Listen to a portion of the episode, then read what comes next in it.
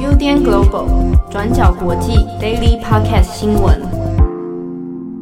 Hello，大家好，欢迎收听 UDN Global 转角国际 Daily Podcast 新闻。我是编辑七号，我是郑红。今天是二零二零年十一月十号，星期二。今天的新闻好像有点微妙哈，因为昨天晚上就是美股破纪录的大涨。对啊，呃，突然之间在社群网络媒体上面就突然一阵热度烧起来哦。大家有看到那个关键字，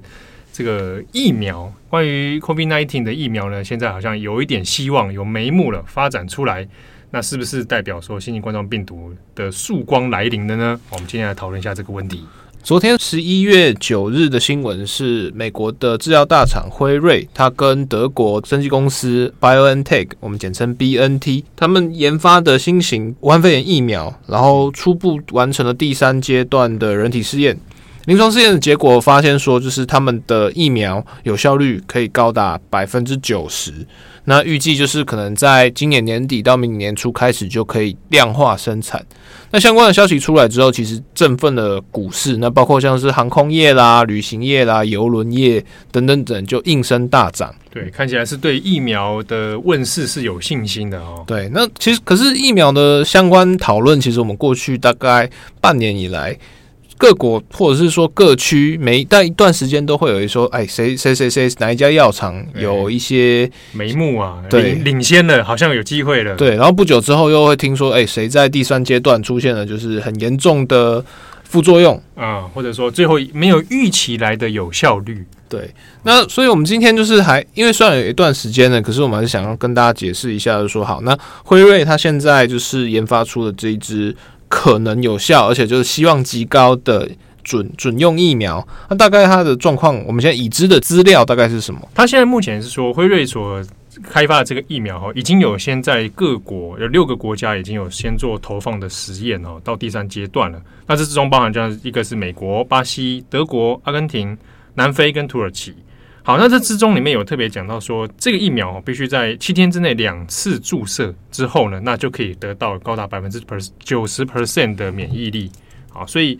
呃，这个高达九成数字出来的时候，其实在不管是医药界还是外界都会认为，那基本上是非常有效，而且数字是非常高的，很稳定。像像我我跟七号这种文组生，就是会觉得说九十好像听起来还好。就疫苗感觉应该要百分之百，对啊，怎么只有对？但我们这种就是所谓的理盲。对，这个有相关医药界或做制药相关的一些观察哦，是认为说，哎，一般来说，可能到第三阶段的时候还不会那么稳的百分之百抓住说已经有九十趴，啊九十趴已经算是很高的。通常可能会哎给一个大概一个一定的数字，然后再做最后可能要做研究，还有同行的。审查啊等等哦，以以像美国医药署 FDA 他们的要求是说，你在第三阶段的实验结果，你只要超过就是百分之五十，那这个疫苗就可以被认为说是可能有效用的。对，那一般来讲就是像流感或者是说就是感冒疫苗，它可能大概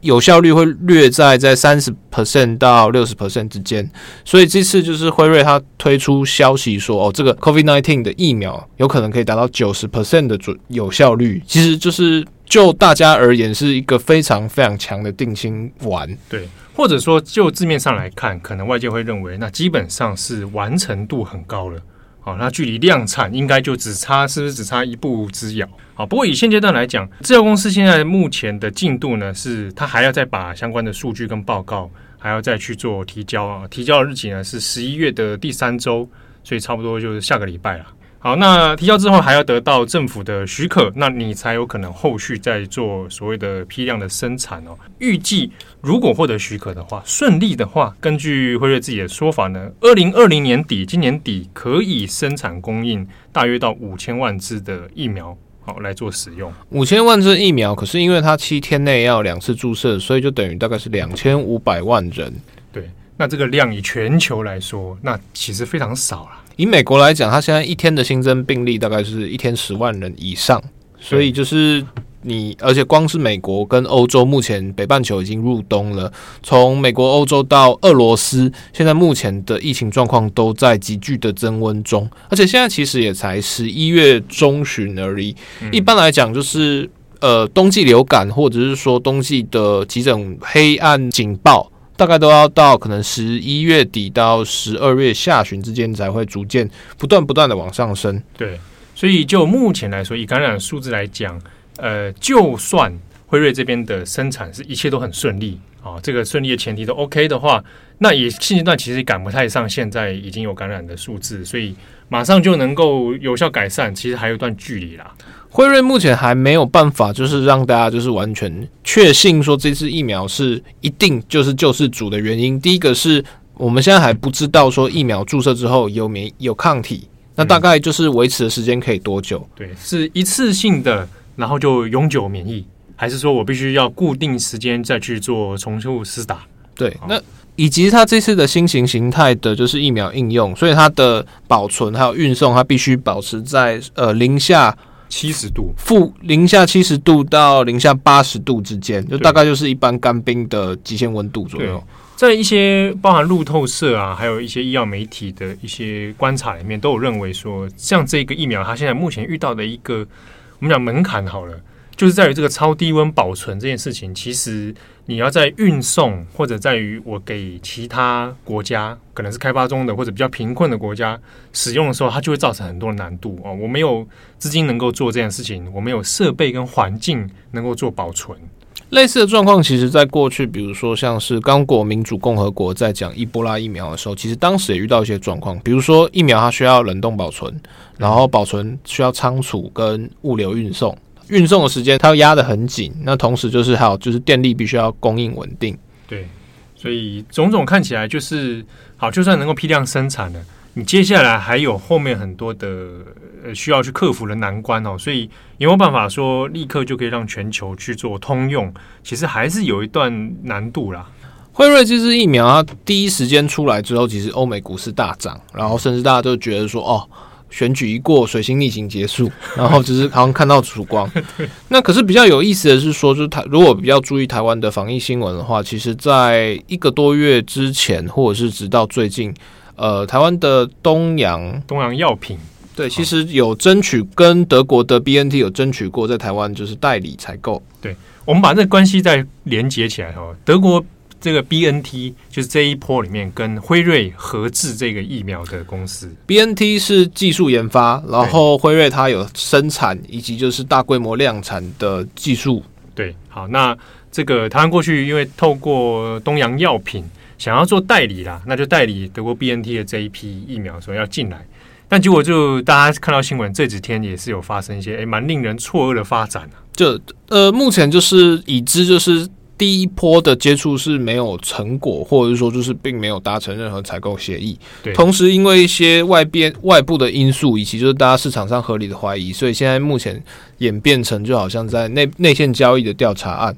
对，就是针对东洋药品哦，那它这个部分就起了一些争议啊。对，可是当然这边没有买到，大概是十一月初那。呃，辉瑞这边宣布说，哦，第三阶段的实验是有效的，大概是就一个星期之后。嗯、那所以就是在今天的一些讨论里面，包括也不只是台湾，包括像这次呃之前有跟就是辉瑞有接触过的日本政府，其实都有在讨论说，那假设这次疫苗真的有效的话，那要如何可以排入这个采购清单，以及是说，我就算买到那么多的疫苗，好，假设目前日本要买的预期数量是六千万剂，对，那那要分配给谁，如何分配，以及就是施打的一些通知流程，其实都会有很大的一些影响，或需要重新设计。以台湾来讲，就是过去疫苗的施打可能会，比如说，呃，跟区区公所、卫生所有一些联系，嗯，可是如果超需要超低温的保存技术。对，那就会牵扯到说它集中管理要集中在哪里，然后物流运送要怎么样来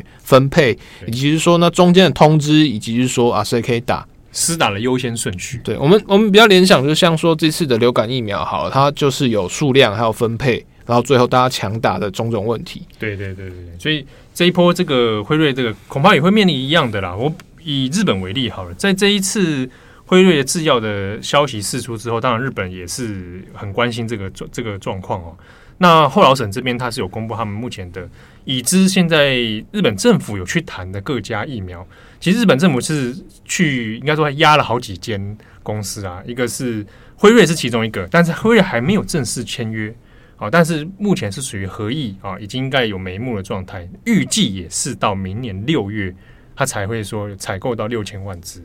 那日本现在这这个目前的态度是说，如果有合用的疫苗进来的话，那是以第一线医疗人员还有高龄的病患当做第一施打对象，因为他们也知道现在目前不大可能全体国民都使用啊。那另一部分是日本其实内部也还在做，比如说日本本地自己的疫苗生产，他还是有把技术一部分想要说透过自己生产能够降低说依赖外国的疫苗。那我们现在在讲疫苗，疫苗其实。大家都觉得说啊，可能好像还有一阵子嘛，就是你从现在就算要量产，然后到全球试用，其实大概可能至少要半年，最快半年，但最长可能会有两两年、三年，甚至更久的时间。那中间有没有效率是一回事，有没有效是一回事。那同时就是以台湾来讲哈，我们现在可能已经两百多天没有本土疫情，那在这这里面的讨论上，其实反而大家变得比较有一点，相对比较冷漠。对，或者是说，好，我没有那么急迫的需求了。我们疫情相对其他国家，其实算是控制的不错。那好像，哎，哎，没有这个很急迫的立即性，就赶快要去打。对，但是就目前的世界发展趋势，现在变成说，就算你在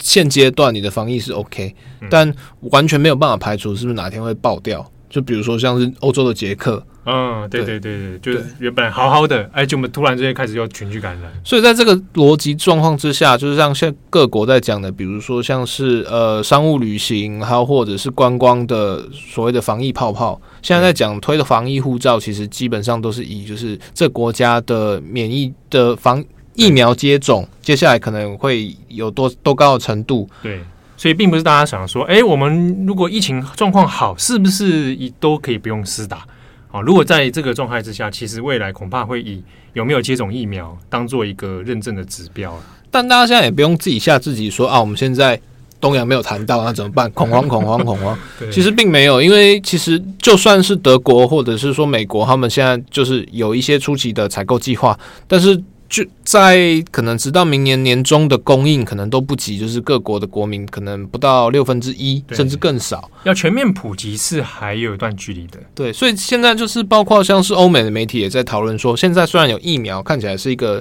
可能的疫情曙光，嗯，可是你在初期阶段可能只能给，比如说医疗人员或者是极极重要的，比如说嗯一线军队等等等，啊、对对对，或者政要或者重要人士。对，短期之内可能没有办法做到就是全民都接种的状态，所以在这段期间，大家可能反而要提醒自己说，还是要保持就是个人的卫生习惯，哎，防疫的措施还是要保持做好。对，就是尽管说可能有即将要解封，但是大家可能面临的是疫后疫情的新常态，而不是回到疫情之前的状态。没错。不过这一波有趣的是，因为发生在大选之后，好，那这个时候就有点尴尬，因为选前大家都知道。美国总统其总统川普，他之前一直想要就是在投票之前能够冲出一个疫苗的成绩啊，那可以拉抬自己的选情。这个事情出来之后，其实对总统川普也是蛮微妙的啊。对，那在辉瑞的消息出来之后，包括副总统彭斯，他也是这次的防疫指挥官。对，然后以及就是总统川普，他其实都有发出推特，然后意思就是讲说，美国现在的共和党政府其实非常的努力，再去就是刺激或者是去帮助各家疫苗的生产。那比如说像是以彭斯为主导的之前联邦政府，其实有主办一个叫做“黄蜂速度任务”。我不知道怎么怎么这样翻译比较好。那个，我们可以说 加加速生产任务。对，就是他提供联邦提供一笔就是研发经费，然后给各家的药厂，然后来有可能比较有机会大规模生产，而且有技术能力的药厂来研制就是疫苗，以及或者是说呃相关的解药等等等。对，那是官方的资源挹注进去，然后希望你可以做加速了。对，那所以在一开始就是有一些就是比如说共和党侧翼或者是川普总统侧翼就会说啊，感谢总统，他到最后就是因为有这个计划，所以就是辉瑞才生产出这个疫苗，才可以拯救人类。那当然就是这个说法出来之后，就会有一些比如说也是呃拜登的支持者或民主党的支持者都出来打脸说，就是辉瑞其实根本就没有收就是这个计划的任何一毛钱。对，所以就是你是在邀功。就是就就当初的计划而言，的确是辉瑞不在那一波有收到所谓加速计划的资金呐，哦，这是对的。但就是后来辉瑞其实有再去跟联邦政府有签了一个合约，就是如果我这边开发成是 OK 成功的，那我会再得到联邦政府给的一一笔 funding。对，那虽然好像很一笔 funding 听起来很少，但其实也是十九十九亿美金，快要二十亿美金。对对对，那金额其实也不算少，所以就是当最后就是你确实也是有收到联邦一部分的支持，然后或者是承诺。那虽然不在这个计划里面，但其实也是在一个殊途同归的大框架，在美国政府的支援之下。对，那当然就是中间还有牵扯到很多，比如说这个算不算是官方协主动辅导或者是协助，然后官方可不可以邀功，谁可以邀功等等等，就反正就变成一个因为选情未定或者是结局一直迟迟没有敲定的状态，一个心中未解的结啊。对，所以反正大家吵起来，吵乱七八糟。但是其实就算说好，假设今天这个事情，辉瑞确实是联邦政府。拿到对，拿到。我们先不要讲说是不是他帮助了他拿到。那现在美国的防疫状况其实也有有一个很大的破口，就是它其实没有足够的能量来做大规模的疫苗施打，特别是在假设这个疫苗这支疫苗是有效，嗯，可是它的施打门槛非常高。对对对对，在这种状况之下，就是现在的美国医疗制度是没有办法来支援那么大规模的施打或相关的投放。没错，对，所以他说就是虽然就虽然说承诺说要买辉瑞的大概二十亿美金的疫苗，嗯，可是同时就是国会里面大概卡了好像一两个月，在讲说就是大规模施打，它其实有一个必须的经费是要八十四到八十五亿美金，大概是四倍左右。那这个。这个 funding 反而一直下不来，然后就是一直吵，然后所以就算我现在拿到疫苗，我没办法打，接下来还是遇到一样的状况。对啊，就是在一个很恶性的回圈里面。对，但不过这个事情在美国讨论，也就是昙花一现啊，就是股市继续涨，反正要有理由涨就对了。对，那同时同时，川普自己现在也在忙，就是包括说，就是选后的诉讼问题，以及就是他现在目前把呃华府里面正在进行一波的人事清算。这个在选后没多久哈，那星期一的时候呢，那川普又通过 Twitter 把自己的国防部长哈给 Twitter 式的 fire 了，把他开除了。他的说法是终结，终结，终结，终结他的服务 terminate。啊，对，就是呃，现任的国防部长是艾斯伯，他其实在任内也没有到很长的一段时间，才没多几个月，没多久。应该我也不太确定有没有一年。上一次看到他就是那个时候国民兵出来，还有跟川普一起出现嘛，然后他在他闪得远远的嘛。对，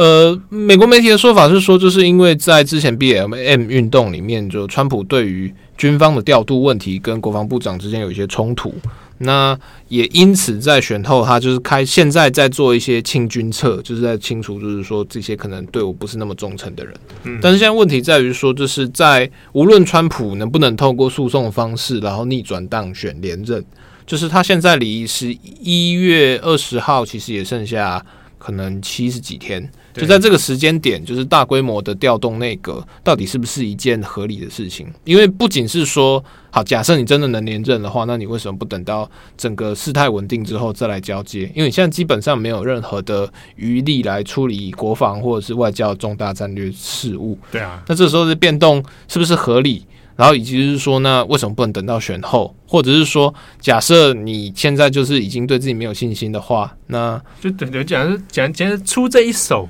的目的让人有一点觉得好像必要性没那么强。对，但相关的说法在共和党里面也会觉得说有点在杀鸡儆猴，因为在这几天其实是由川普家族不断对共和党的内部在做施压，就是大家现在必须要做忠诚表态。那大家一定会觉得很奇怪，就假设好了，川普现在真的是败军之将，假设，嗯，那这样的话，那大家现在一直去施压共和党，不要理他就好。但问题是，川普现在手上大概也有七千万张，这次选票有七千万张票，对，那无论如何，他已经是美国史上。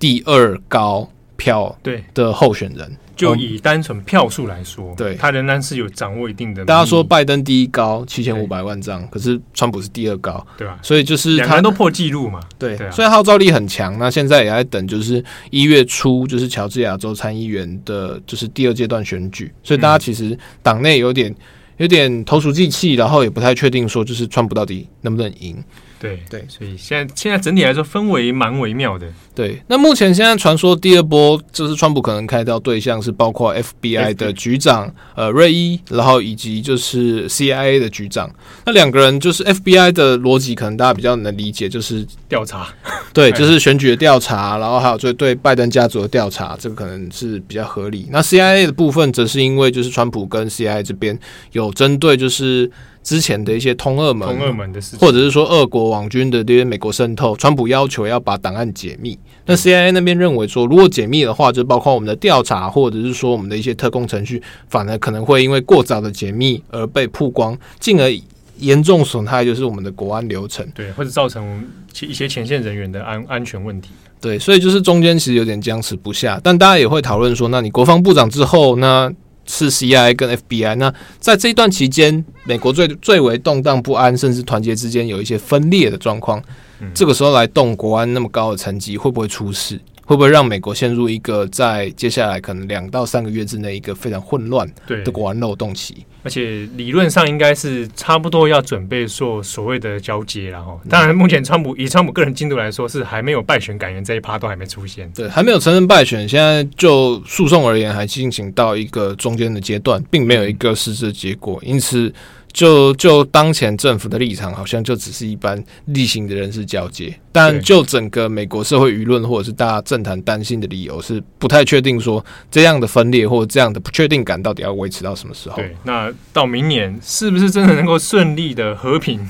理性的交接，那就有点变数了。对。今天另外一个重大消息是在高加索战争，就是亚美尼亚跟亚塞拜然的停火。那目前在俄罗斯跟土耳其的介入之下，以亚塞拜然的大获全胜作收。对啊，亚美尼亚已经承认并且接受了亚塞拜然跟俄罗斯所提出的停火条件哦。所以简而言，简简而言之呢，亚美尼亚在这场战争中是已经落败。对。那相关的消息可以从呃转角国际的过去二十四小时中，我们有相当详细的说明跟解释。对，好，那很多听友关心说，哎、欸，那昨天郑红没有出现，嗯，大家都得知他这个惨遭车祸，靠腰，也还好了，还好吧，对不对？就车就拖回去，现在就要就要出险维修啊。可是因为在公就是停车场里面，他私人土地，他就是无视任何的交通守则嘛。啊，对啊，私人土地可以无视交通守则哦，就是会变就直接民事赔，就是民事诉讼啊，就是要你和解，哦、对吧、啊？那天警察就是一直说就是要留双方资料啊，就是你们自己之后巧和解，因为我们也没办法，但意思就是这样啊，私人土地就会发生这种事情，对啊。那现在目前为止还顺利吗？就是估价单没出来，估价单，这些部分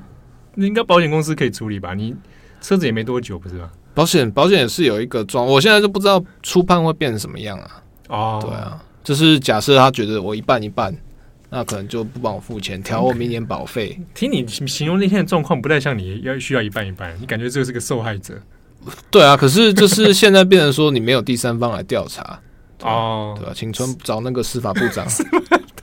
找巴尔来来来来来，那我要帮帮你上诉啊。对啊，这一定有找朱利安尼来帮我。啊，好，你没事就好，也只能这样了。是啊，是啊，是啊。好，那感谢大家的收听，我是编辑七号何总，我们明天见，拜拜。感谢大家的收听，想知道更多深度国际新闻，请上网搜寻 Udan Global 转角国际。